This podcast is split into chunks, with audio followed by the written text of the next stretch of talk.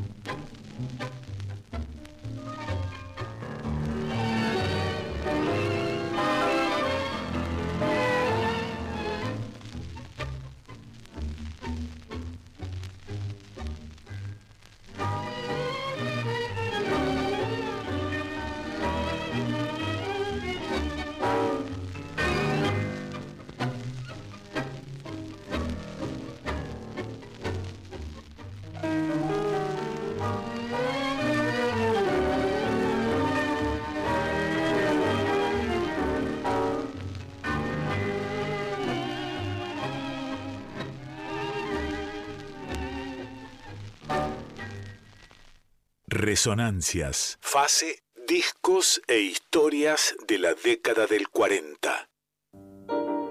Pero mire usted, che, mire usted, eh, música e historias de la década del 40. Esto es lo que, lo que está eh, proporcionándoles resonancias en este espacio que tenemos todos los sábados a las 0 hora, viernes a la medianoche, eh, en estos momentos, digamos, ¿no? Un recorrido cronológico, amplio, de larga, de larga mecha.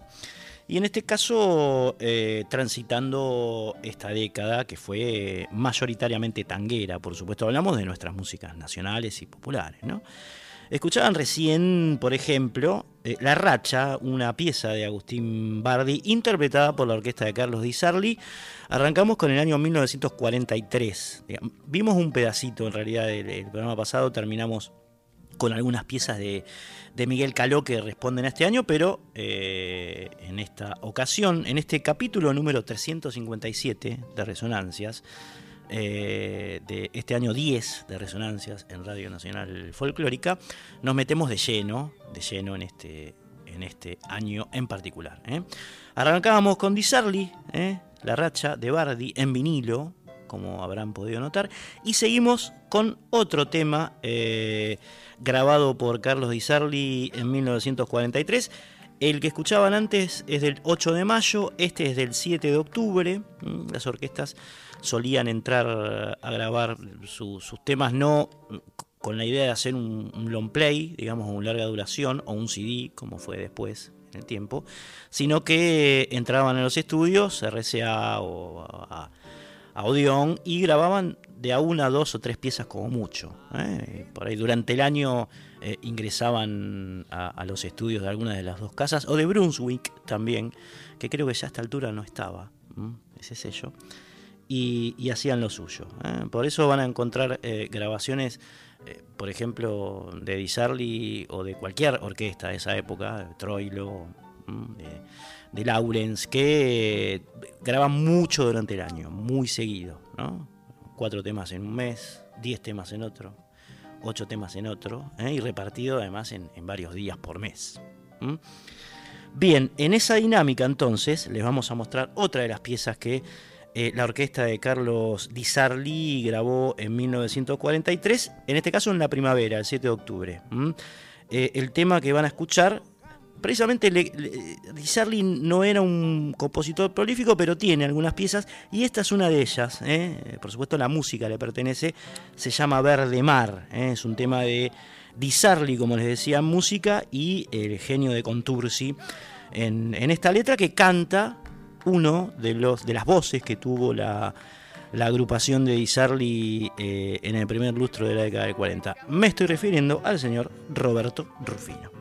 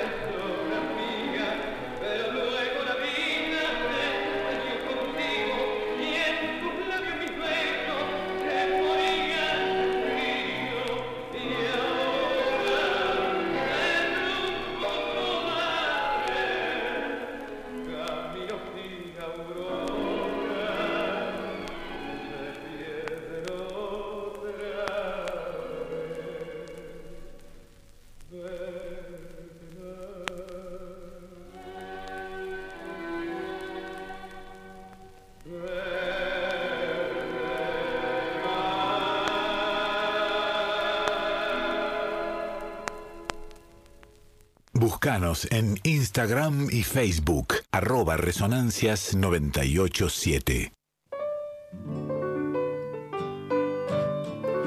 Este, aquí y ahora, un poquito de la vida de un personaje del tango argentino llamado Juan Polito, pianista, director de orquesta, compositor, nacido en la barriada de Once, precisamente un 11 de julio del año 1908. ¿eh? Polito, querido. Había coqueteado este hombre de mocito nomás con el violonchelo, pero a los 18 años se pasó al piano y debutó tocando uno de ellos, uno de cola hermoso, para la orquesta de Juan Mario Pacho en el bar Domínguez, flor de comienzo para Polito, que luego pasó por la orquesta de Anselmo Ayeta, otra de las grandes figuras, como siempre decimos, de la, Guardia Vieja del 2x4. Con ella se presentó en bares como el Guaraní y el Germinal, eh, donde por supuesto tocaban las, mejores orquestas de la era. Hacia fines del año 1928, eh, Polito armó su propia agrupación, que compartió, cuya dirección compartió con otra gran personalidad del género, como Juan D'Arienzo. en la que sonaba el fuelle de Siriaco Ortiz. Vemos cómo se van encontrando todos los grandes tangueros de la época, ¿no? Eh, muy activo, la década del 30 recibió a don Juan Polito al mando de un sexteto que la rompía toda en el Salón Imperio, otro lugar prototípico, hasta que fue llamado por la compañía de discos Brunswick, eh, como la mencionábamos antes, para dirigir la orquesta típica de esa casa. Todas las, eh, grabadoras del momento tenían su orquesta típica. Eh, en este caso, bueno, eh, Polito, a Polito le tocó en suerte reemplazar a otro grande que había sido Pedro Mafia y que, eh, bueno, había estado al mando en el liderazgo de esa, de esa orquesta, de esa orquesta típica. Polito despidió la década del 30 otra vez como parte de la orquesta de Darienzo, se encontraba mucho con él. Le decían la rompedora a esa orquesta en la que en la que Polito militaba, la de D'Arienzo, eh, que lo llamó para reemplazar a Rodolfo Biaggi. Van apareciendo los personajes, ¿no? Biaggi. En esta, en, esta orquesta, el señor Polito permaneció hasta los carnavales del año 1940, cuando armó eh, definitivamente su propia agrupación. Bien.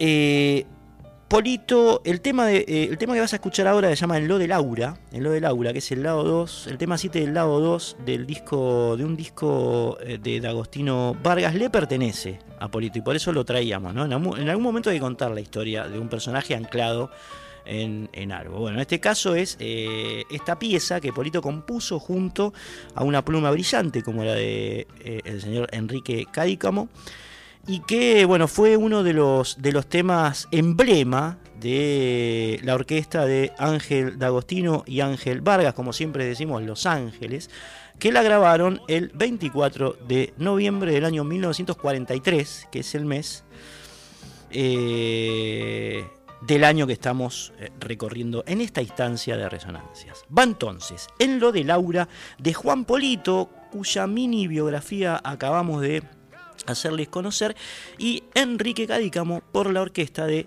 D'Agostino y Vargas.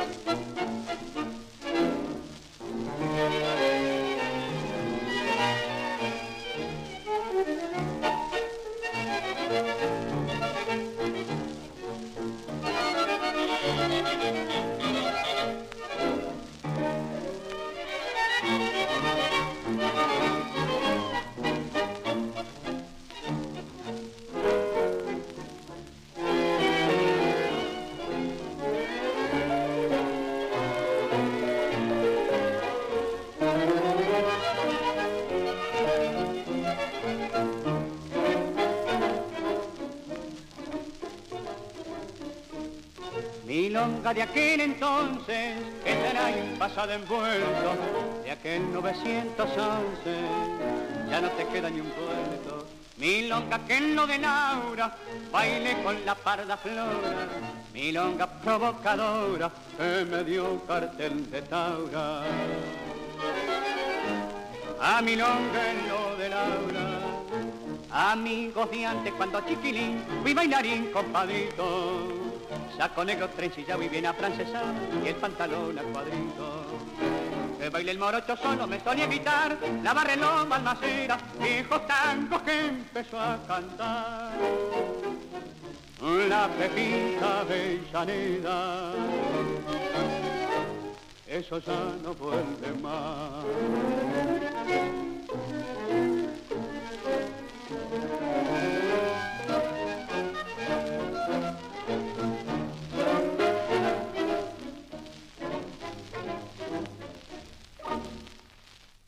Comunicate con Resonancias al 4999-0987.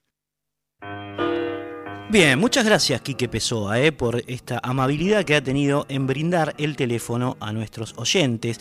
Eh, ¿Lo podemos repetir, eh, André? ¿Será mucho pedir? No, ahí va. Quique, de nuevo, a ver el teléfono. Comunicate con Resonancias al 4999-0987. Muy bien, ahí está, ¿eh? las líneas para la línea para comunicarse con nosotros eh, eh, y decir lo que se les ocurra. Recuerden que estamos recorriendo el año 1943 en este largo recorrido por la historia de nuestras músicas nacionales y populares aquí en Radio Nacional Folclórica y ustedes pueden aportar la data que quieren, quieran cantarse un tema, decir algo de Ángel Vargas, de Miguel Caló, de Di Sarli, de Polito, de todo lo que están escuchando, este mosaico de tangueros que les estamos ofreciendo en esta parte, eh, en este segmento de, resonancias. Por supuesto vendrán los folclores de, mitad de los 40 y las músicas de raíz de todas partes de la, de la nación argentina y latinoamericana en el devenir de los programas, pero por ahora estamos con el tango que es algo así como la de musical de aquellos tiempos. Eh, el WhatsApp, como siempre, inauguró eh, la cuestión de los mensajes Mario de San Luis, nuestro gran amigo y compañero de allí de, esa provincia tan, tan bella. Saludos, Cristian, espero que anden bien. Saludos de San Luis, soy Mario, perfecto. Calculo que Mario se debe estar refiriendo al tema de la cuestión de, la luz y del calor. La falta de luz y el exceso de calor es un combo eh, del cual no vamos a decir nada nuevo porque, digamos, uno prende la tele y lo primero que aparece es todo ese, es esa bola de fuego sin luz. Bueno, eso. Así que en la mayoría de nuestro país, como las empresas no son privatizadas, no, no está este problema. Pero aquí, lamentablemente, hubo un señor en la década del 90 acompañado por eh, otros muchos señores, eh, sobre todo con un lazo mediático muy fuerte que eh, convenció a esta sociedad que lo privado era mejor que lo estatal y le entregó nada más y nada menos que servicios tan importantes para la salud y para la vida humana como la luz, el agua, el petróleo, en fin. Esto no se hace. En la Constitución del 40, en la Constitución del 49, mejor dicho, el artículo 40 prohibía, prohibía eh, privatizar eh, hablando de, empresas extranjeras, cualquier eh, cuestión que tenga que ver con los recursos naturales de la patria. Bien, eso era glorioso, hubo un golpe de Estado criminal en el 55 y lo primero que hizo fue eliminar esa constitución que nos defendía a todos.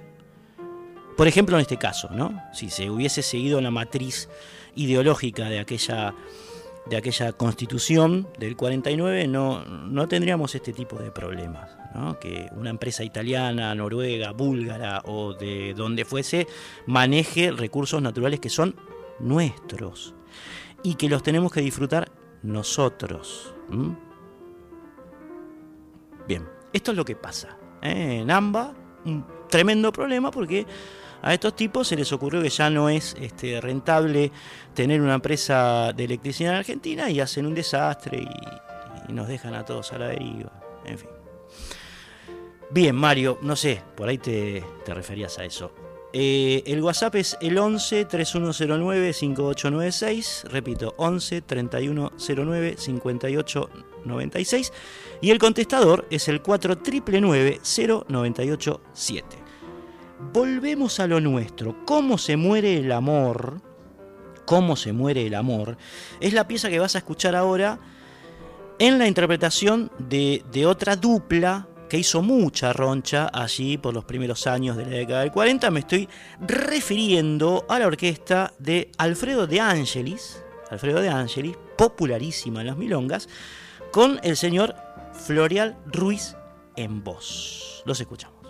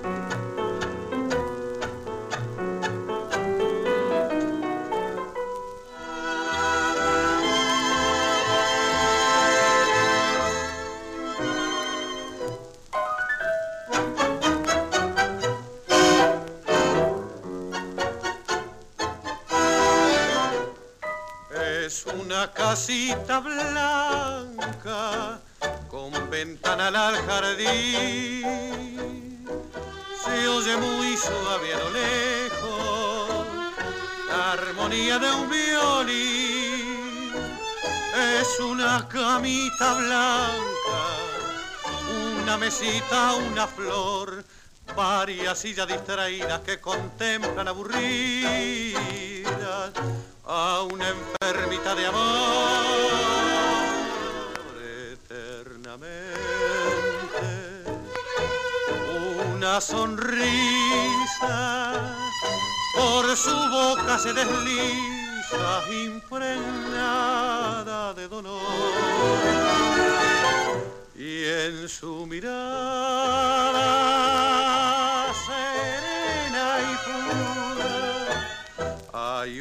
libro de amargura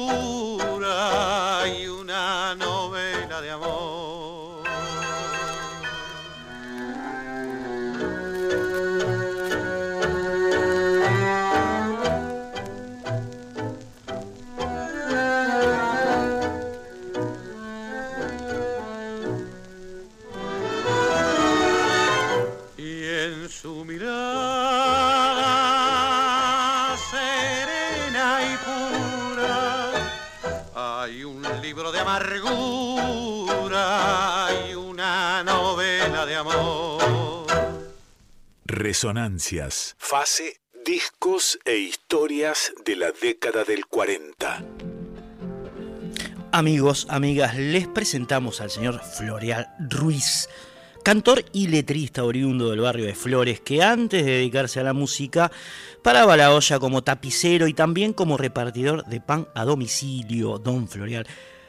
Ruiz, que de adolescente era muy, pero muy amigo de eh, otro de su talla, estamos hablando de don Hugo del Carril, con quien animaba serenatas de amor para las chicas del barrio, eh, ahí en pleno Flores, hasta que, hasta que un buen día de 1936, Florial ganó un concurso de cantores y arrancó definitivamente con la música en términos profesionales, ¿no? Pasó de las serenatas amateurs para las chicas del barrio a, bueno, de perfilarse ya como un cantor eh, vocacional y sobre todo profesional. ¿eh? Al punto que a fines de la década del 30, una de, una de las primeras grabaciones así como fuertes que tuvo fue la marcha del Club Atlético Platense, fanático Ruiz de, del Calamar, al igual que el polaco Goyeneche, ¿no? Todos sabemos del amor que tenía el polaco por, por ese club, era el mismo que, que tenía Don, Don Florial. Tres años después, me estoy refiriendo al año 1934, Ruiz debutó en Radio Prieto y luego se incorporó a la orquesta de Alfredo De Angelis, con la que lo acabas de escuchar, que necesitaba un cantor para acompañar a un personaje que le decían el Colorado de Banfield, que en realidad era, Héctor Morea. No pudo eh, existir esa dupla porque el deseo que tenía De Angelis de que los dos canten juntos no pudo ser. Morea se fue y Ruiz sí compartiría, digamos, algunas piezas de, la orquesta de Angelis con otro cantor, eh, me estoy refiriendo al señor Julio Martel. Aquí y así lo detectamos a don Florial Ruiz, que tardaría muy poco en incorporarse a la orquesta de Aníbal Troilo en lugar de Francisco Fiorentino. Es decir, eh, después de, activar muchas piezas eh, y, recitales y presentaciones en radio con la orquesta de Angelis, Ruiz pasó a la de Troilo en lugar de Fiorentino, el Tano Fiore, que después se iría a cantar para la orquesta de Astor Piazzolla. Bien. Floreal Ruiz, 1. Alfredo Angelis, 2. de mi mesa la danza del recuerdo. París con su grandeza ahogando mis anhelos. De aquel que tú quisiste conservas cual la Ahí, ¿eh? La danza que es ese más es, triste ese es este Florial, Florial. Alfredo de Angelis. Alfredo de Angelis era cuatro años mayor que Florial. Y a los 28 debutó con orquesta propia, una orquesta que se caracterizaba por un estilo muy bailable. La pieza que sigue, la que estás escuchando, que se llama Bajo el cono azul, es precisamente eh, una de, de, estas piezas que caracterizaba el estilo bailable de Don eh, de Angelis con jugado con la voz de Florial Ruiz. Ahí va, sí, ahora sí.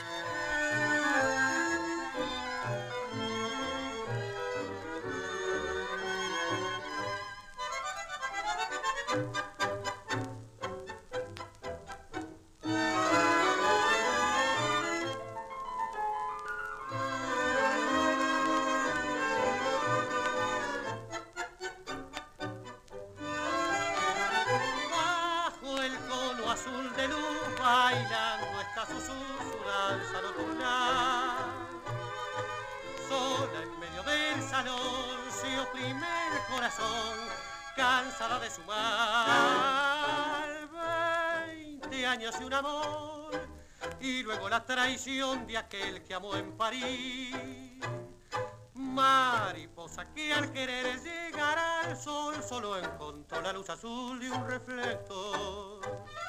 Bajo el cono azul, envuelta en el pool, tu silueta en el salón.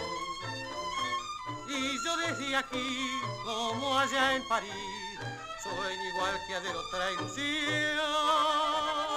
No sé si te amé acaso lloré cuando te alejaste con tu amor. Triste recordar, sigue tu danzar, yo era solo un pobre soñador.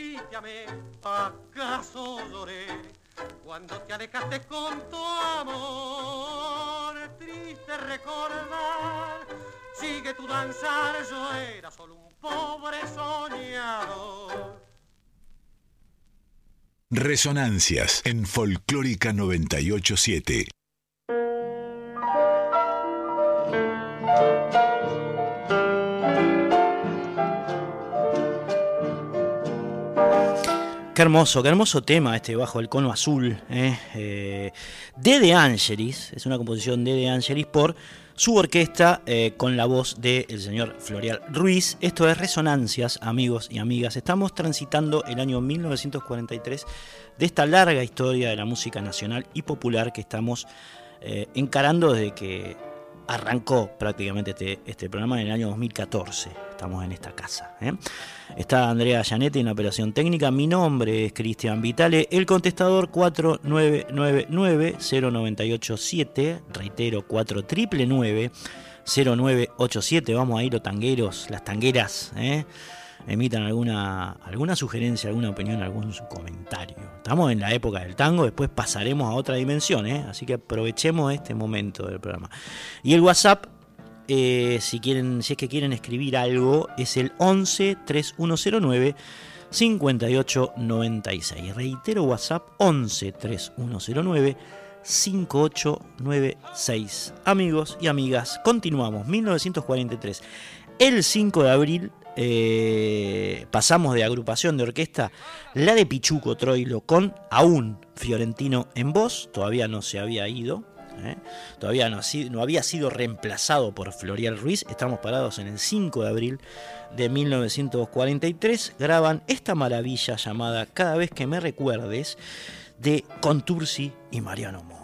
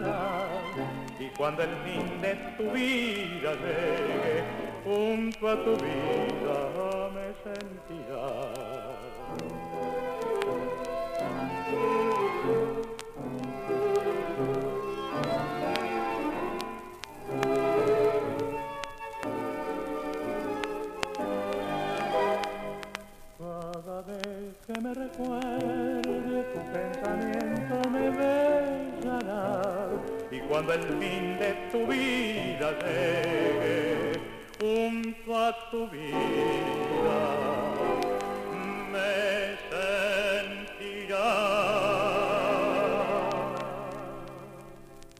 Mandale un audio a Cristian al 11 3791 1688. Escuchabas entonces ahí la voz de Francisco Fiorentino que grabó un total de 60 piezas para la orquesta de Don Aníbal Pichuco Troilo. En realidad fue el que más grabó eh, con, con Troilo en la voz. Detrás suyo vendrían Alberto Marino, ¿eh? que eh, grabó 52 temas con Pichuco, y Florial Ruiz, ¿eh? al que escuchábamos antes, pero con este, De Angelis 31 piezas. Este es como el podio de cantores de la orquesta de Pichuco. Primero Fiorentino, después Marino y después Ruiz. Bien. de hecho, Fiorentino permaneció en la agrupación desde el día de su fundación, el primero de julio de 1937, ya hablamos de los primeros momentos de, de la orquesta de Troilo hasta el 30 de marzo de 1944. Fueron siete años los que, los que el Tano Fiore permaneció en, el grupo de, de Troilo, que en ese momento estaba integrado, además, por supuesto, de él y de Fiorentino, por Orlando Goñi, eh, que iba a ser reemplazado eh, por José Basso en septiembre de 1943. Eh, Juan Miguel Rodríguez, Eduardo Marino, Astor Piazzolla y Marcos Troilo en bandoneón, eh, el hermano de Pichuco, estaba en la fila de bandoneones, David Díaz, Reinaldo Nichel, Hugo Baralis y Pedro Zapochnik en violines, Alfredo Citro en violonchelo y Enrique Quicho Díaz en contrabajo. La orquesta, como saben, ya grababa para la RCA Víctor desde el año 1941. Eh, eh, para puntualizar en alguno de sus personajes, pararnos en alguno de los músicos de esa gran orquesta del Pichuco de principios de los 40, tenemos que hablar principalmente de Goñi. Goñi, que fue es indicado por muchos como uno de los eh, modernizadores del tango.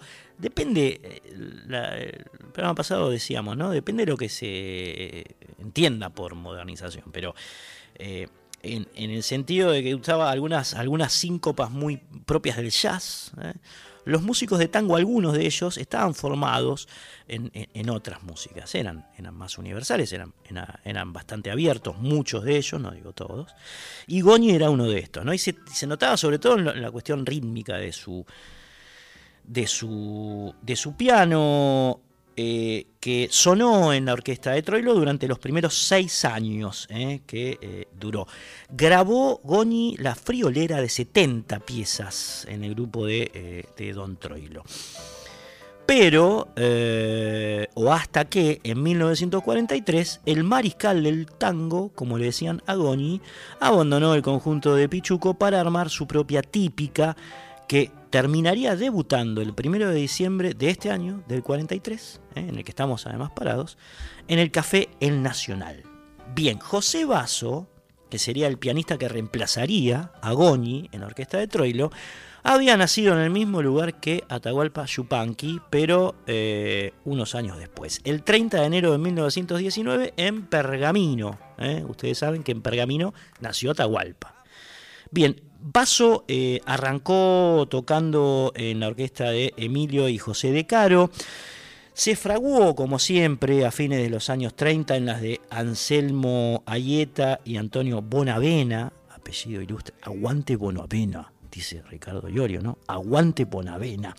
Y en el año 43, eh, Basso fue, pasó a la orquesta de Troilo, donde permaneció eh, durante unos cuatro años. Bien, hablamos de Goñi, hablamos de Basso.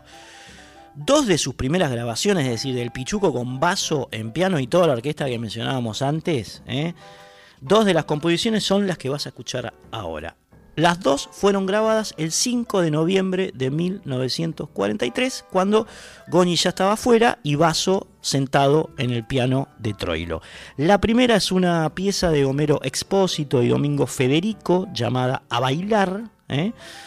Eh, la voz que vas a escuchar también es la de Fiorentino, aún no se había ido. Fiorentino decíamos se iba a ir en el año 1944 y la pieza que se le pega a, a bailar es Sosiego en la noche de Bar y Garza, también por Floyd Troilo y Fiorentino. 5 de noviembre de 1943 debuta Basso en Orquesta de Troilo, en el piano de la Orquesta de Troilo con estas dos piezas.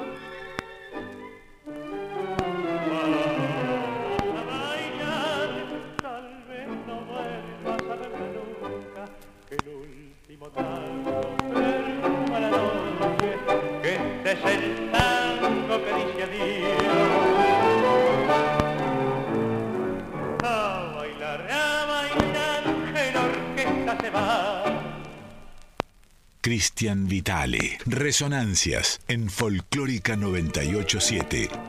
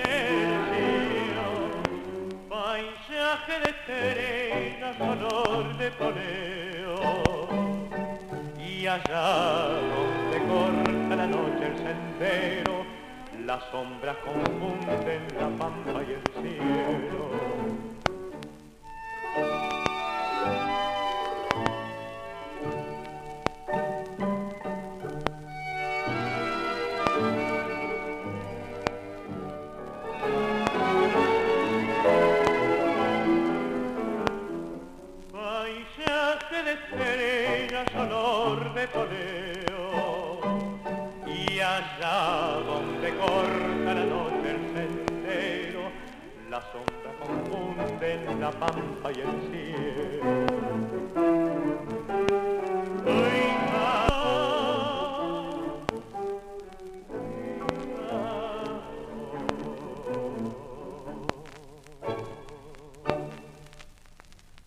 Resonancias. Fase, discos e historias de la década del 40.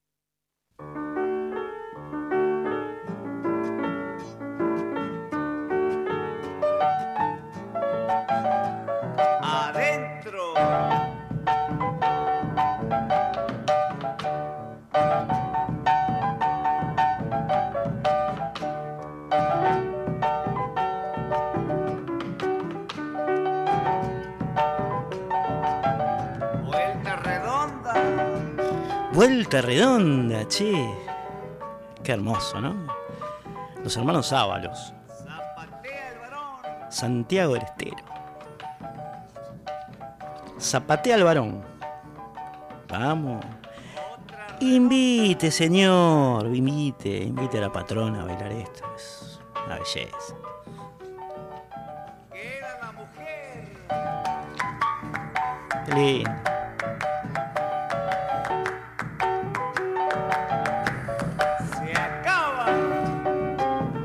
Rápido.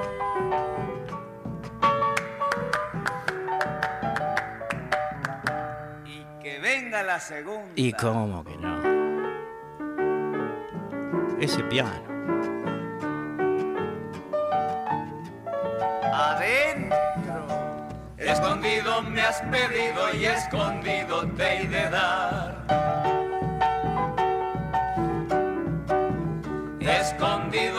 Y escondido a la clara. Vuelta redonda. Salí lucero, salí, salí que te quiero ver. Aunque las nubes te tapen, salí si sabes querer. La mujer.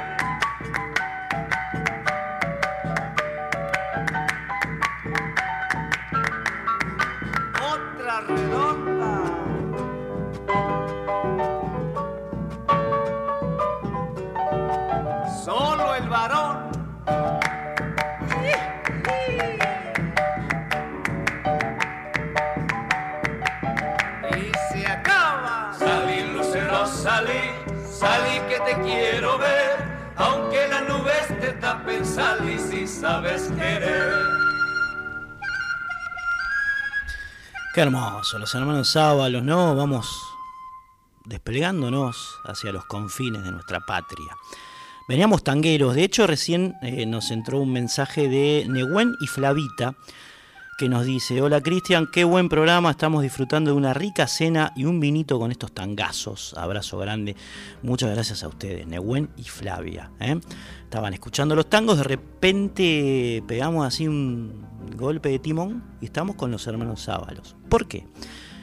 Porque, eh, por dos razones, por dos motivos. Eh, en primera instancia, porque ellos empiezan a grabar precisamente en la década del 40. ¿m? O sea que el escondido que escuchabas recién es data de esa época, de la misma que los tangazos. ¿eh? Y además porque en el año 2016 el 3 de noviembre de 2016, si ustedes buscan, se meten en el página 12 en el diario, hay una nota que le hicimos a Vitillo Ábalos con Jaime Torres que se iban a presentar juntos en el Torcuato Tazo. Jaime, que Dios los tenga en la gloria, y a Vitillo también, por supuesto. ¿eh? Y Vitillo se despachó, se despachó con todo. ¿eh? Habla de los orígenes de los hermanos Ábalos, eh, de los sábados a la tarde en Santiago del Estero, de la, de la influencia que tenían músicas como el jazz, habla de Artatum, por ejemplo, Vitillo y la música clásica en, el sonido de los primeros hermanos Ábalos, de, las primeras grabaciones, de la importancia también de Andrés Chazarreta, siempre lo mencionamos y ya hemos contado bastante y hemos escuchado sus músicas para, para la, impronta de raíz folclórica en, nuestra patria musical y también de cómo influían otro tipo de eh, geografías musicales en, esos hermanos, como por ejemplo eh, la música brasilera. Entonces, lo que vamos a hacer ahora es escuchar eh, a Vitillo Ábalos hablando, digamos, de eh, los hermanos Ábalos, de su agrupación,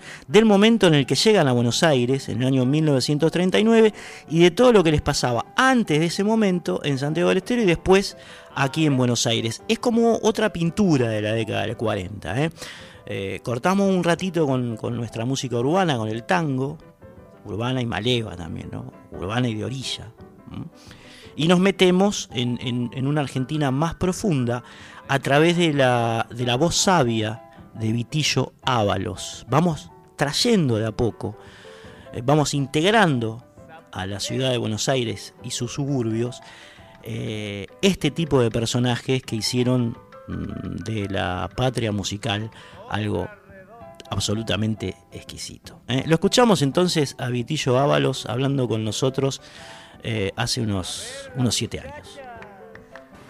En Santiago del Estero, estoy hablando hace muchos años, yo ahora soy un muchacho de 94 años, ya me estoy preparando para ser grande y me retiro. Todavía me falta, tengo mucho hilo en el carretel todavía. Qué grande. Este, en Santiago del Estero no había computadora, no había celular, no había todos los chiches que hay ahora, cablevisión. Y en casa, Machingo, Adolfo, Roberto, el que habla Vitillo y Machaquito, entre Machaco y Machingo había 10 años de diferencia. Machaco tenía 8, Machingo 18. Y en casa, que era una casa grande, como cada, en aquella época sobraban casas, había más ofrecimientos que, que habitantes en la ciudad de Santiago del Estero. Entonces, inventaban mis hermanos mayores, Machingo y Adolfo, qué hacer de 19 a 20 y 30. Invitaban a sus amigos, amigas al patio de casa. El patio tiene mucha importancia en nuestra juventud, este, en nuestra vida. Se sacaba el piano del salón de música al patio. Y como no llovía nunca, el piano dormía en el patio. ¿Quedaba ahí? Ahí quedaba el patio. Eh, había un muchacho mayor que Machingo, poca, poca diferencia, un tal Enrique Farías Gómez, tocaba el piano, cantaba, bailaba, era un trompito, donde paraba y se movía y hacía cosas. Con el tiempo, el papá de los Bancaguá, Enrique Farías Gómez, más conocido en Buenos Aires por el Tata, Manuel Gómez Carrillo, hijo, Manolito. Allá se habla mucho en diminutivo. Hola Manolito, ¿qué tal? Este, bueno, y él tenía ya aspiraciones, eh, ausencia de instrumentos, conjunto coral. Con los años, en Buenos Aires, 1950 por ahí, vienen a actuar, eran abogados, médicos, arquitectos, este, muchachos universitarios, sin subestimar al que no es universitario, por supuesto.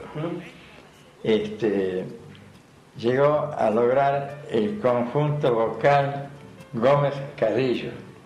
Una maravilla lo que hacían. Los hermanos. Yo tengo este, una grabación de ellos y el arte cuando está bien hecho no tiene fecha. Ayer, hoy, mañana. De aquí a un tiempo usted los oye, da la impresión de que está grabado recién. Una afinación perfecta. El padre tenía este, un conservatorio, ellos se criaron oyendo música, tenían el oído perfecto. Bueno, volviendo a los ábalos, eh, en esa época la cosa criolla se daba por sobreentendido que no la ignoraban todas esas muchachadas. Y por ahí llegó a casa una grabación de 78 revoluciones De pasta. de Art este, jazz en piano. Ah, al ratón. Y Adolfo eh, ponía la púa ah, ah, ah, y la levantaba y tocaba. En casa, música, el arte de combinar los sonidos. Nos gustaba la música clásica, papá, y trajo de Europa un aparato enorme eh, a, cuer- a- a manija y tenía unas voces preciosas ese instrumento por la madera y a la tarde él nos hacía escuchar papá música clásica, Caruso, otros y cuando no algo de jazz, el afro norteamericano. No sé cómo papá consiguió algo de Brasil. Es decir, nos hacía oír de todo un poco. El papá le daba importancia en esa época qué hacer a la tarde, porque a la tarde si alguien no hace algo es peligroso. Puedes tener algunas ideas un poco no, no, no, no muy sanas. Entonces, por suerte en casa se hacía música, canto y danza. Los hermanos Sábalos, cuando dejamos Santiago del Estero, el por qué. Santiago tenía escuela primaria, secundaria, no había universidad. A mi padre le toca ser el primer médico odontólogo de la provincia, estudió en Buenos Aires, y hace una segunda casa en Buenos Aires, un tema económico. Machingo estudiaba en Santa Fe, Adolfo en Tucumán, y Roberto ya se preparaba para ir a Paraná, entre Ríos, el profesorado. Y yo y Machaco terminamos en Buenos Aires el Nacional Sarmiento. Entonces, el por qué venimos a Buenos Aires. Eh, 2016 es lo mismo que en una familia sus hijos salen de la casa, cuesta mucho. Entonces, ese era el motivo. Ahora, 1939. Yo me acuerdo que los primeros dos, tres días no salía a la calle de miedo que me pise el tren, era el tranvía. Payuca, pero payuca al 100%. Que bajá, que no, no, no quería saber nada, tenía miedo del tren, era el tranvía. Era un sonido desconocido para, para mí en Santiago. Allá andábamos en mula, en burro. Y poco a poco este, fui descubriendo esta gran ciudad cosmopolita, se oía hablar diferentes idiomas. 1905 eh, había más extranjeros que nacidos en Buenos Aires. 1905.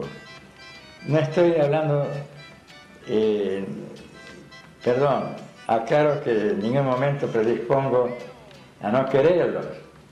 Por parte de mi madre, io sono suizo del cantón Ticino Lugano, más con tonada santiagueña. Ya en mi casa, mis queridos gringos, María Elvesia Balzaretti, de Napoleón Ábalos. Y mi abuela, doña Carolina, tuvo 12 hijos, mamá la mayor. Eh, Righetti, de Angelo Balzaretti, y mamá, la mayor de 12 hermanos.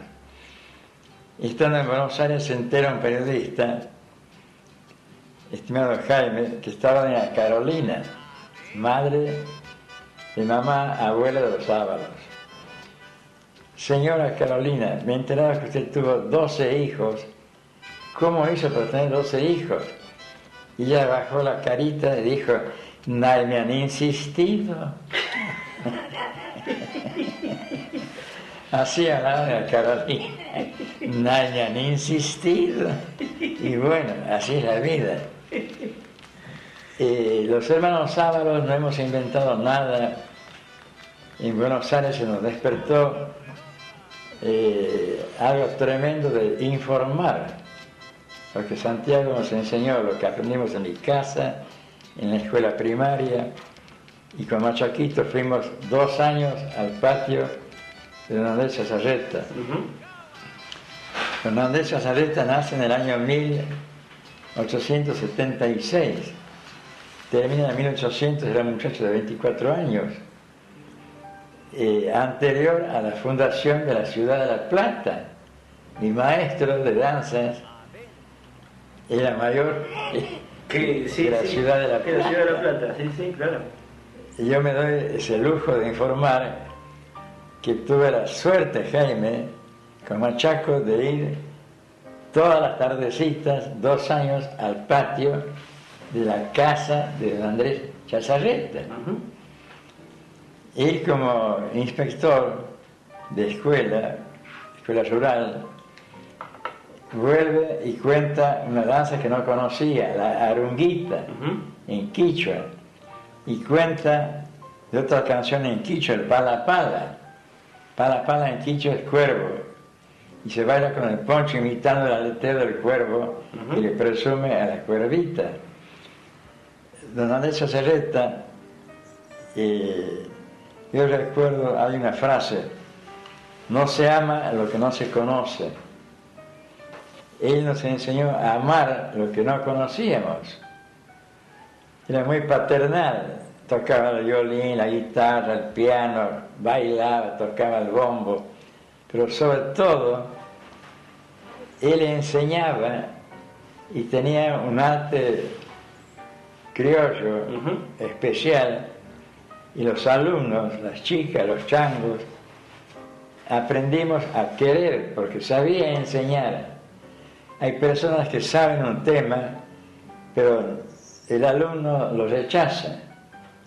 Él, por suerte para él y para nosotros, porque él enseñaba, era un deleite, era una, una, una charla, un carisma especial. Y ese mismo año, 1939, Marchín y Adolfo hacen un contacto con eh, mujeres catamarqueñas. El edificio este es una fortaleza, está en Buenos Aires, en la calle Alvear, entre Cerrito y la 9 de julio. Y en el contrafrente hay un teatro, El Globo. Nos dan esa sala y el título, Patios Provincianos, Música, canta y, Canto y Danza. Me acuerdo que no teníamos plata, eran paisanos sin poncho. Maimán Takoski, no, No había. no, no eh, eh, bailábamos sin poncho. Y alguien preguntó, che, ¿y en Santiago se baila sin poncho? Y Machín se sonreía, después te voy a explicar. no tenía para comprar un poncho todavía. y eh, el aplauso fue tan eh, de mucha influencia para nosotros. Yo era chango, me, me- escondía detrás del bombo. Este, y Machingo y Adolfo hablan con papá para que nos dé permiso para difundir lo que Santiago nos enseñó. Y él tenía razón, que no, estaba terminando la guerra mundial y que no era el momento. Y no afloja Machingo y Adolfo y hablan con mamá, señora María Elvesia Palazaretti de Ábalos. Y papá le tocó que mamá hablara y dio permiso por cinco años. Lo que no sabíamos nosotros de mi Adentro.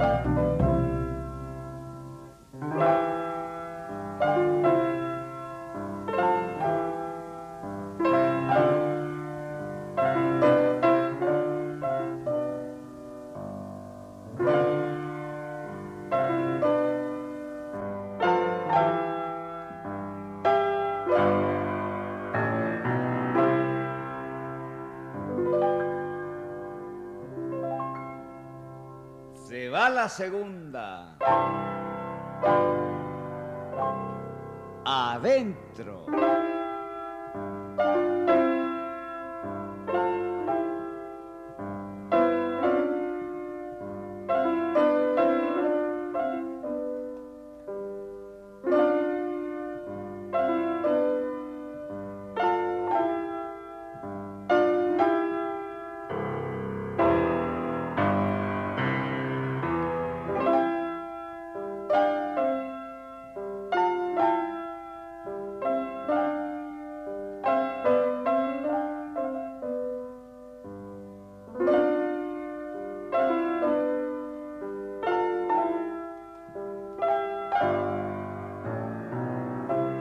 Reva.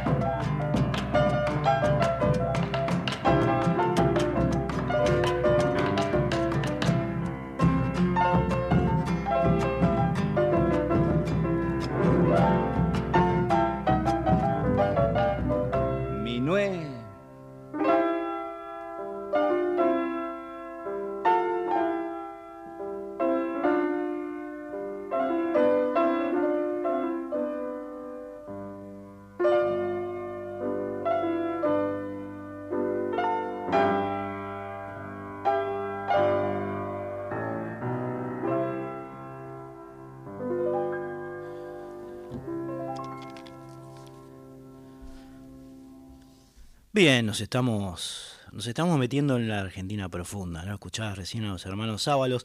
Antes, antes, eh, oías una larga entrevista que le hemos hecho, como, como les decía en la introducción de, de la misma, en el año 2016 a Vitillo Ábalos, donde cuenta eh, lo que pasaba con ellos durante la década del 30 allí en Santiago del Estero y lo que pasaría en la del 40, que es la que estamos transitando aquí en Resonancias en esta parte del programa, en Buenos Aires, eh, a partir de los, de los hermanos Ábalos, donde Vitillo se explayó acerca de bueno, la influencia, las influencias de la música brasilera, como les decía Artatum, del jazz, de la música clásica, eh, todo lo que, lo que había implicado el padre para ellos, los sábados allí en los patios de Santiago, en fin.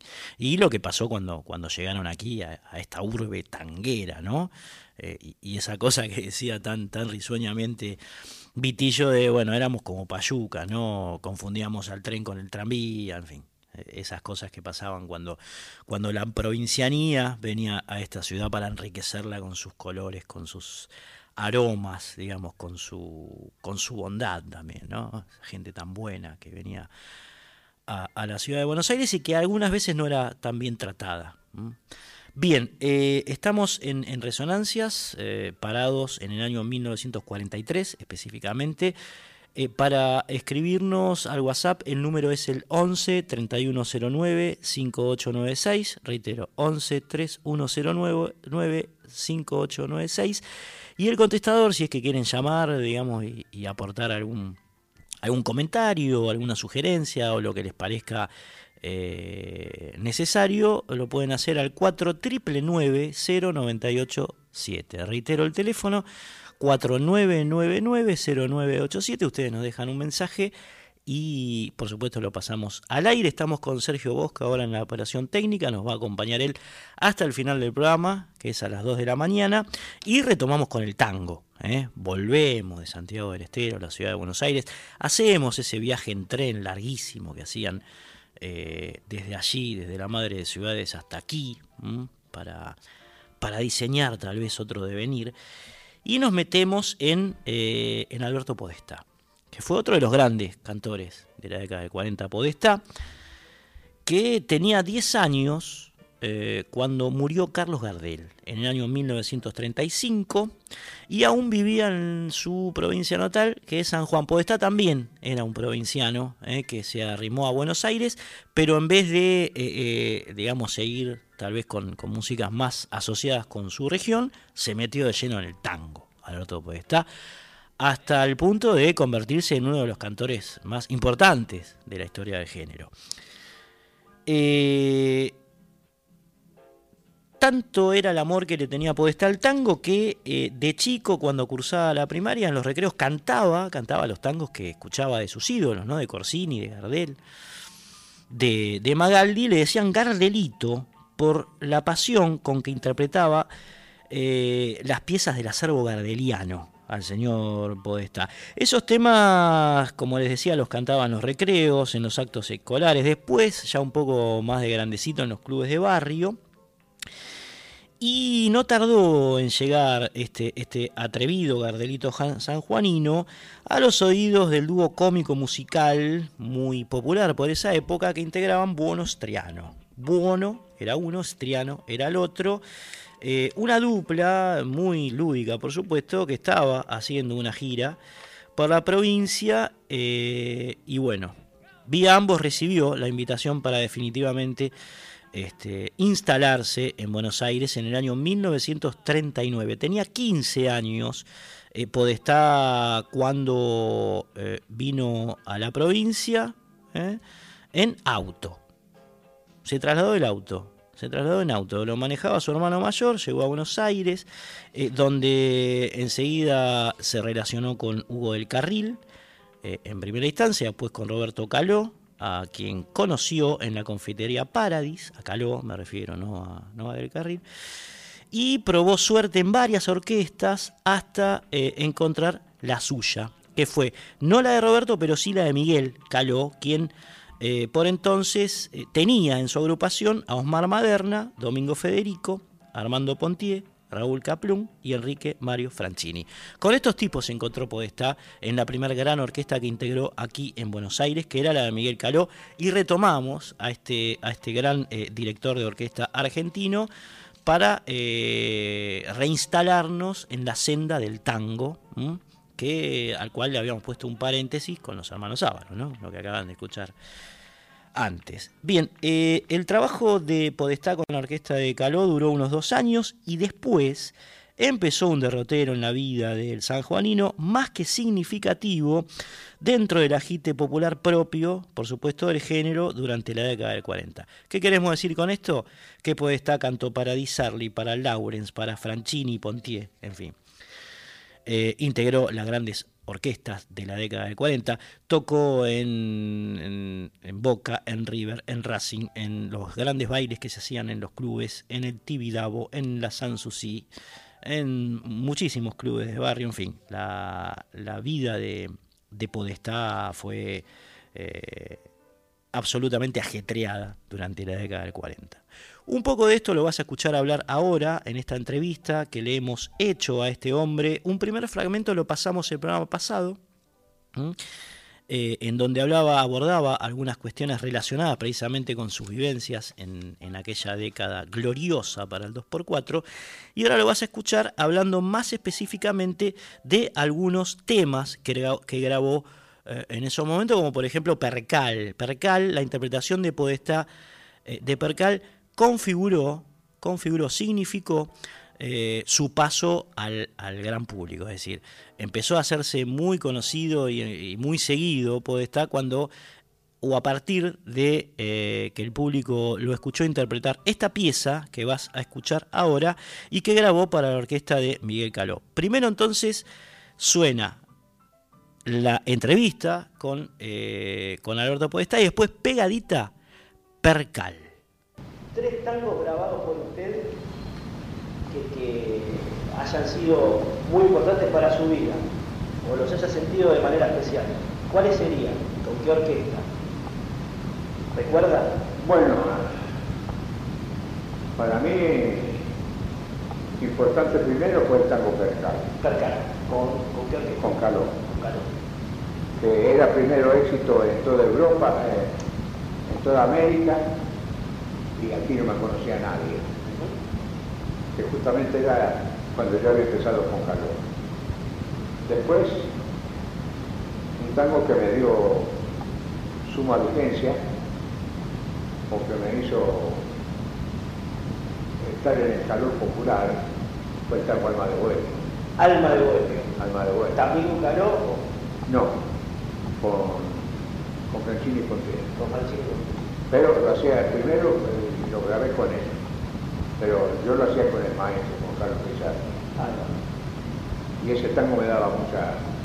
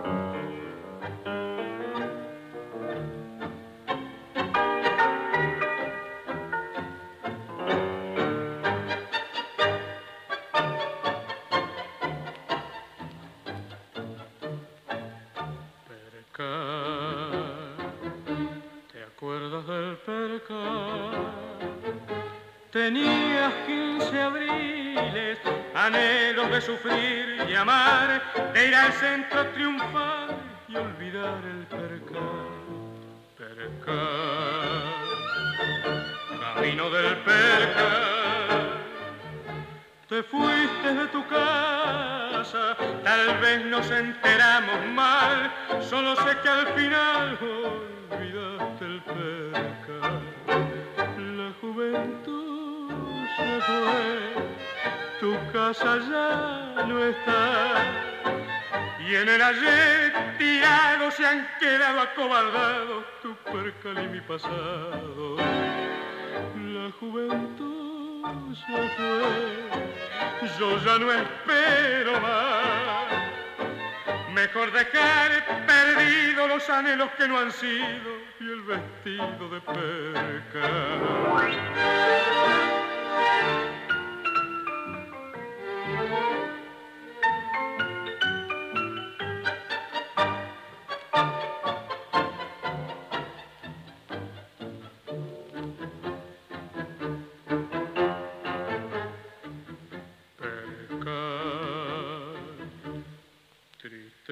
del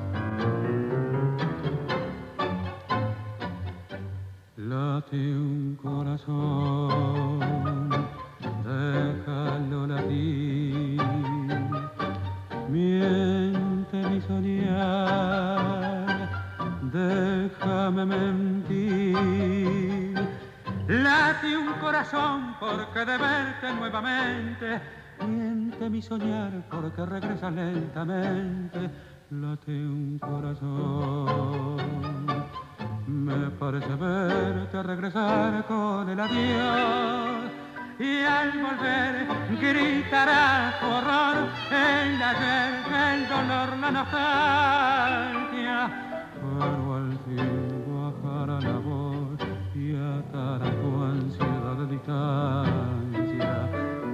sabrás por qué late un corazón al decir que feliz y un compás y un compás de amor unirá para siempre el adiós.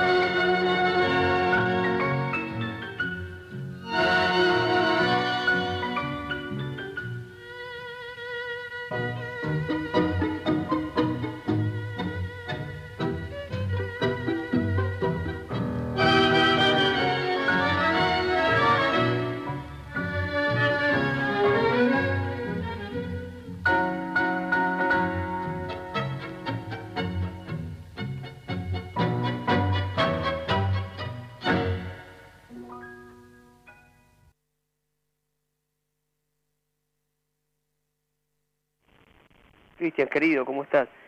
Daniel de Bernal. La verdad, un programa, un programón el de esta noche. Eh, la pasamos por esos tangazos, eh, hasta hablamos de los hermanos Ábalos. Muchas gracias, Daniel. ¿Cómo va? Es, Daniel es un queridísimo oyente nuestro, fiel desde hace muchísimo tiempo. Así que gracias por estar ahí. ¿eh? Te mando un abrazo. Y sí, eh, se trató este programa y se está tratando en realidad de.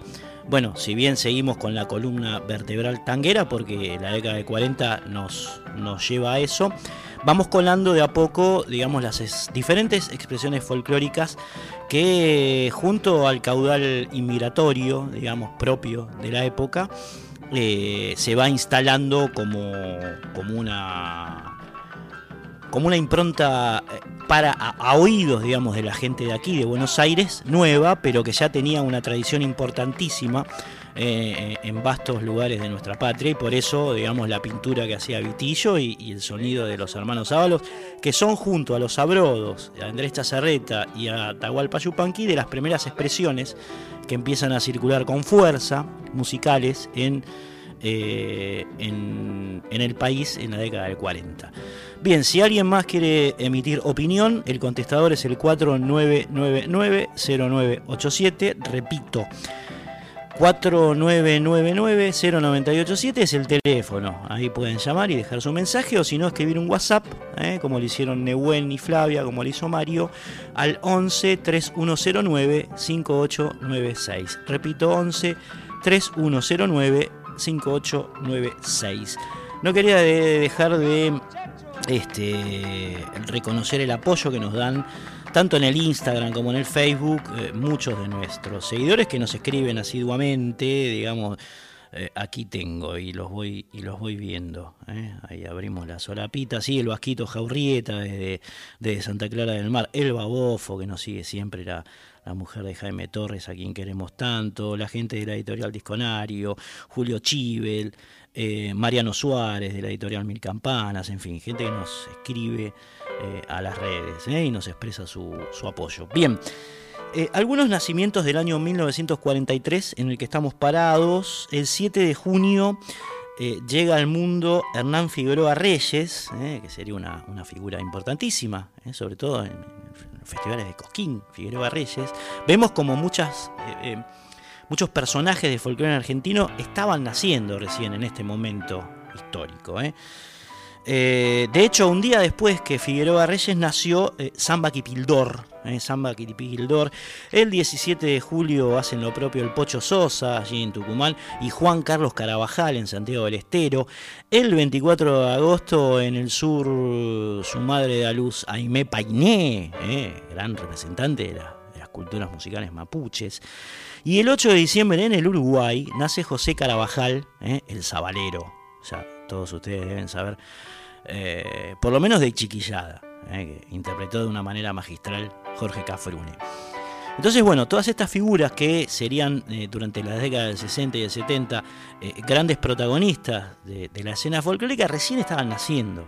Tenemos un tango absolutamente desarrollado, que ya habla de la nostalgia, digamos. Las letras de los tangos de los 30 y de los 40 ya extrañaban épocas pasadas, así que estamos en, un estadio, digamos, temporal mucho más temprano que eh, estas músicas folclóricas que empiezan a aparecer en el sentido discográfico. No estoy hablando de que son nuevas, obviamente, ¿no? Se, se ejecutan en sus provincias o en sus lugares de orígenes desde muchísimos años atrás, ¿eh? muchísimos años atrás, hasta incluso ancestralmente, pero bueno, eh, lo que comienza es, es hacer reproducido todo ese continente musical en discos, algo que el tango ya venía haciendo desde hace muchísimo tiempo.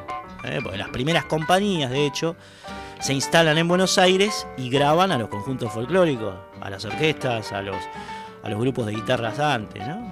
Y después, mucho tiempo después, empiezan a interesarse por eh, las músicas de raíz, o lo que conocemos como música de proyección folclórica.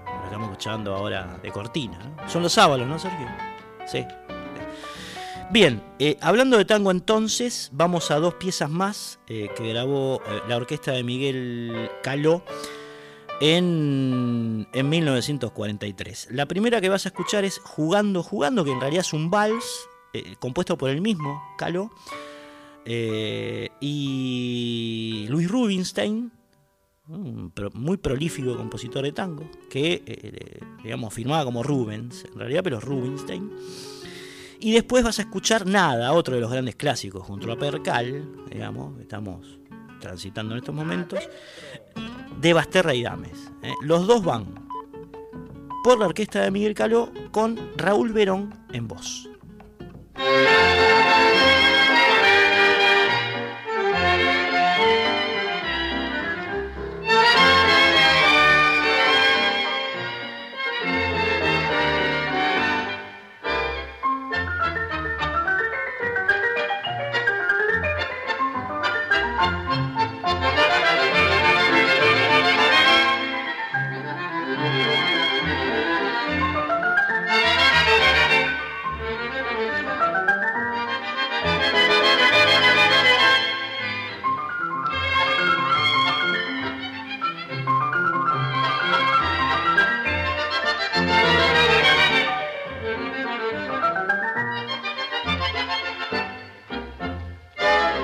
Al vernos nomás ya reímos los dos y sin tiempo a pensar dimos rienda la emoción. Tus ojitos después besaba y mi moza feliz soñabas. Jugando nomás comenzamos los dos y jugando llegó el amor. Jugando te encontré, jugando te besé y así nomás jugando. De pronto comprobé que cada día más me estabas tú gustando. Contigo yo aprendí a soñar, contigo yo aprendí a reír. Me siento tan dichoso que si fuera un sueño temo despertar sin ti. Jugando te escuché, jugando te miré y así nomás jugando. De pronto el corazón me dijo que por fin me estaba enamorando. Y hoy sé que te amo tanto, amor, como jamás soñé querer. Jugando todo fue y así fue que encontré tu amor.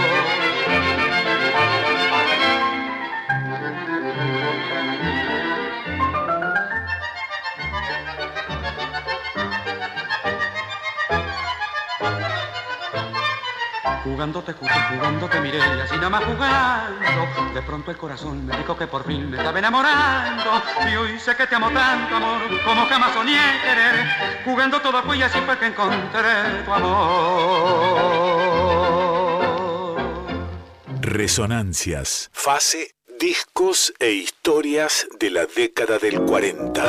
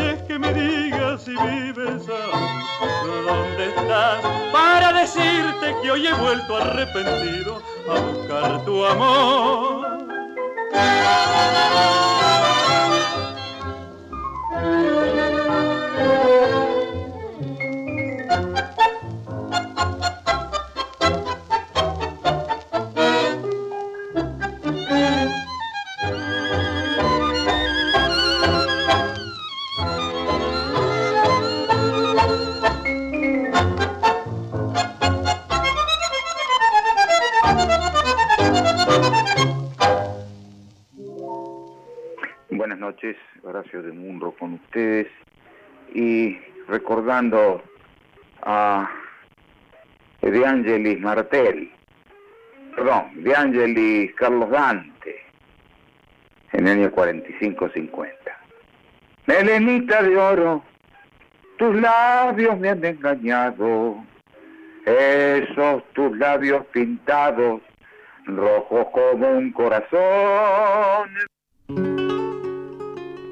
Bien ahí, eh, bien ahí. Escuchábamos jugando, jugando en primera instancia un vals de Caló y Rubens por Caló y Verón. Después nada de Basterra y Dames, eh, también por Caló y Verón. Hermosísima, hermosísima versión de, eh, de Raúl Verón, como la canta, eh, el clásico, nada. Y en tercera instancia el señor Horacio de Munro cantando eh, una composición interpretada por eh, Dante y De Angelis, que por supuesto, Melenita de Oro, vamos a tener cuando llegue el momento. Estamos en 1943, anunciada al hombre que esto es entre el 45 y el 50. Obviamente que va a estar esa versión, pero adelantaba muy bien Horacio de Munro, como lo hace siempre, cantándose un temita aquí para Resonancias, así que le agradecemos un montón. El contestador, repito, es el 4999-0987. Reitero, 4999-0987. O si no, nos pueden escribir un WhatsApp al 11 3109 5896. Bien. Domingo Federico fue un bandoneonista y compositor, nacido el 4 de junio del año 1916 que aprendió el instrumento nada más y nada menos que de la mano de Pedro Mafia, uno de los grandes, por supuesto, eh, bandoneonistas del, tango argentino en su época temprana, ¿no? Pedro Mafia. En 1932, eh, Federico dirigió la orquesta de señoritas en la que militaba Nélida Federico, que era su hermana, ¿eh? ese apellido tan ilustre para el tango, Federico, me parece un nombre, pero es un apellido, ¿no? Domingo Federico, Nélida Federico, después vendría Leopoldo Federico.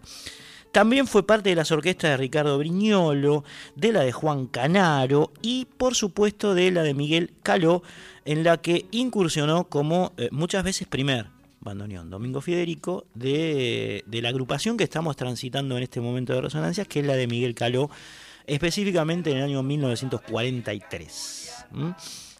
Ese año fue eh, precisamente en el cual eh, Federico dejó se fue de la orquesta de Caló y eh, fundó su propio su propia agrupación eh, su propia agrupación. Es un poco una mini biografía de este hombre a quien vamos a presentar a través de una composición suya que se llama eh, Saludos y que comparte con Francisco Federico. Es una composición de los dos. Domingo era el hijo Francisco que fue quien lo impulsó digamos a, a curtir los tangos a a Domingo era su padre. Entonces, Saludos es una composición que le pertenece a él y que graba como bandoneonista de la orquesta de Miguel Caló. Y pegadito vas a escuchar uno de los este, nombres más, más ilustres de aquellas décadas doradas del tango, que es el Sans Souci, ¿no? ese espacio eh, al que Enrique Delfino le compuso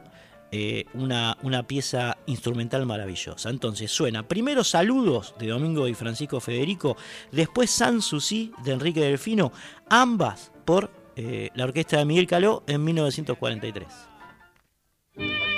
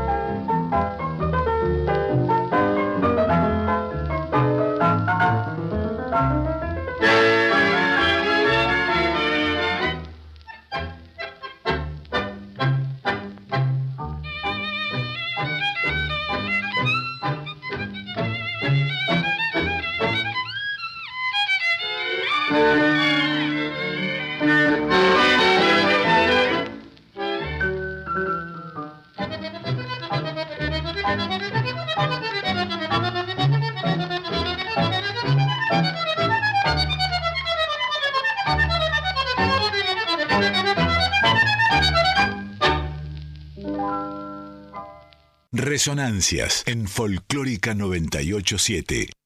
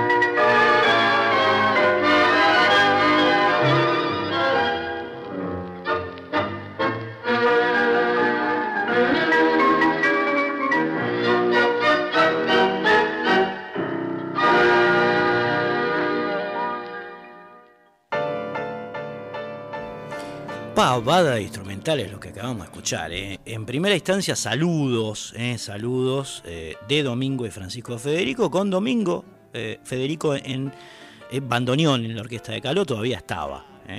tocando en esa agrupación y después Sanssouci, ¿no? un clásico también instrumental por supuesto firmado por Enrique Delfino amigos y amigas la letra del tango Tabaco es otra de las que está relacionada con el romance eh, muy popular, por supuesto, que tuvieron José María Contursi y Susana Grisel Viganó, la famosa Grisel, el tango de Mores, eh, de Mores y Contursi, por supuesto. Eh, porque José y Grisel se conocieron en Buenos Aires mientras él trabajaba como locutor y ella lo visitaba en la ciudad proveniente de Córdoba, eh, era cordobesa. Bueno, la historia de Grisel la hemos contado un par de veces en este programa. Yo solamente me voy a limitar a decirles que también eh, la de Tabaco tiene como, como protagonista a ella, eh, que se enamoró en el año 1934 de Don Contursi en una relación que sería un lío en su devenir, ¿no? Muy complicada. Eh, Catunga, como le decían a Contursi, era un tipo complejito, digamos, tenía su- sus vueltas, eh, enamoró profundamente a Grisel, se enamoró profundamente de Grisel, pero hizo determinadas tropelías que lo llevaron por otro, por otro camino, y bueno, de ahí apareció Grisel, eh, y ese, y ese amor arrepentido de Pascual por, por esa mujer, ¿eh? mujer, eh, por la cual no se perdona haberle hecho tanto mal. ¿eh? Una temática hermosa de los tangos que no eran, vamos a decir, machirulos. ¿eh? Grisel es uno. Y Tabaco, Tabaco, cuya música es de Armando Pontier, es otro. Bien.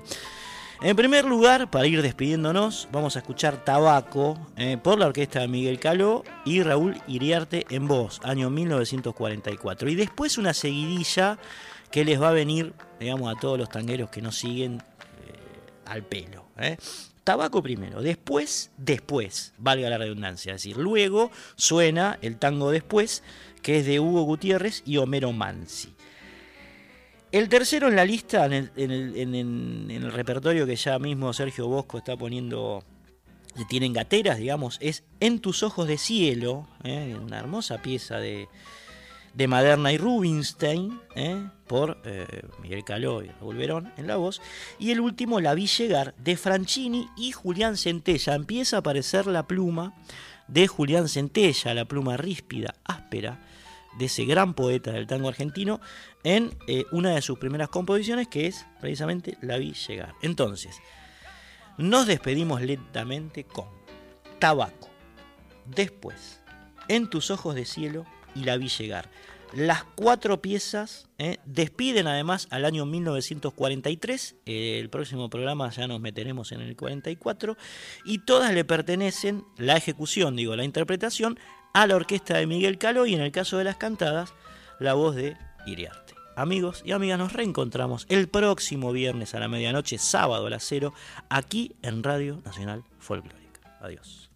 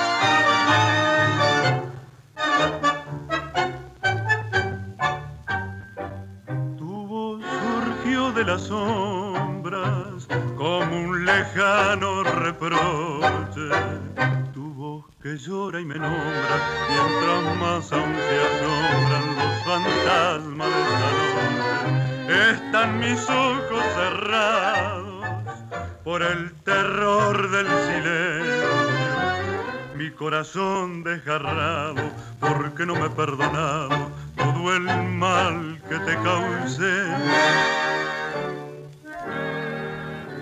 Más, muchísimo más, extrañan mis manos, tus manos amantes. Más, muchísimo más, me aturdo al saberte tan cerca y tan distante.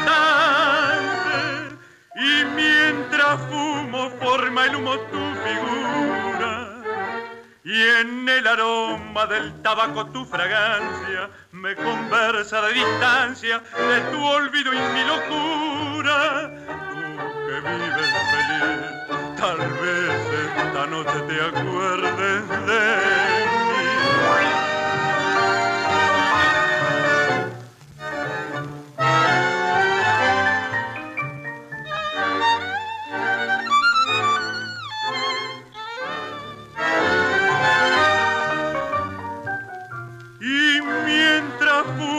forma el humo tu figura y en el aroma del tabaco tu fragancia me conversa de distancia de tu olvido y mi locura. Tú que vives feliz, tal vez esta noche te acuerdes de mí. Cristian Vitale. Resonancias en Folclórica 987.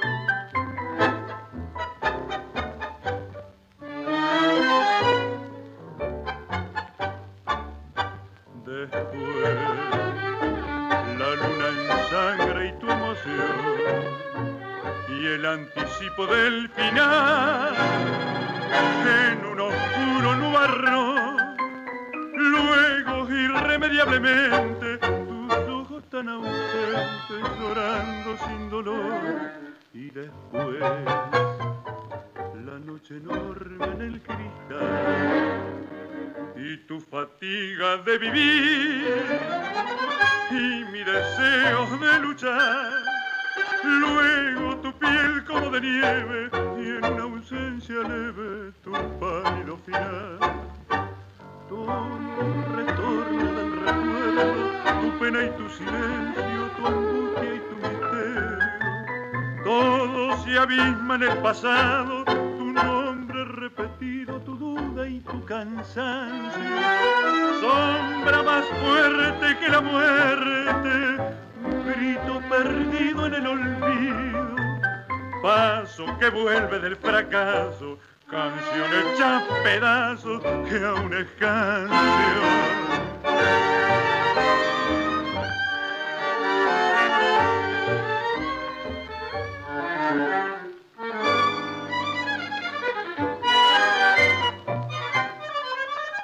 Luego tu piel como de nieve y en una ausencia leve tu pálido final. Resonancias. Fase, discos e historias de la década del 40.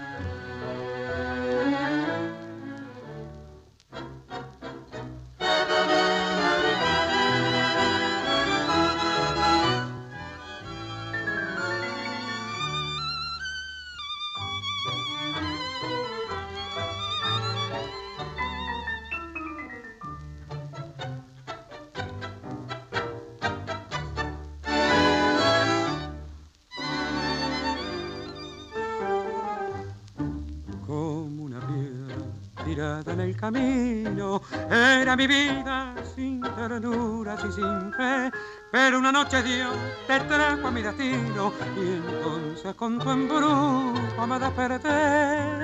Eras un sueño de estrellas y luceros, eras un ángel con perfume celestial.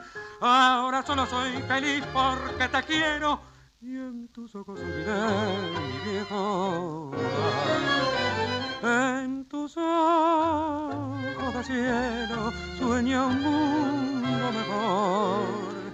En tus ojos de cielo que son mi desvelo, mi pena y mi amor. En tus ojos de cielo azulada canción tengo mi alma perdida, pupila dormida en mi corazón.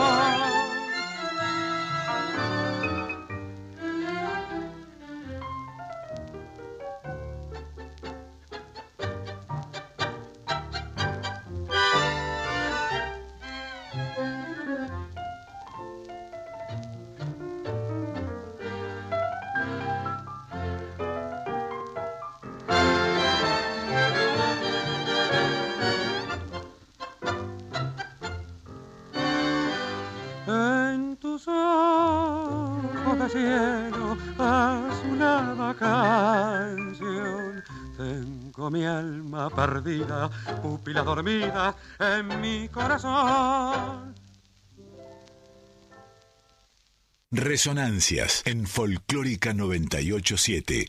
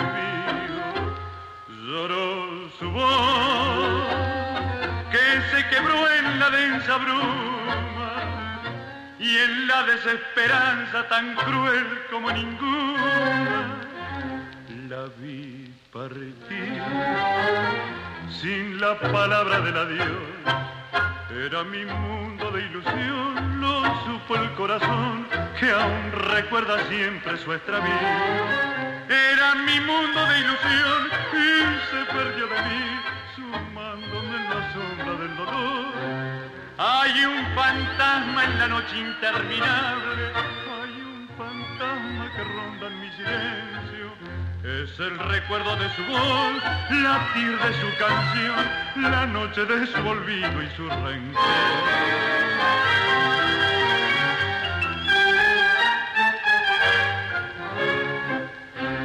Y el bandoneón dice su nombre en su gemido con esa voz que la llamó desde el olvido y en este desencanto brutal que me condena partir.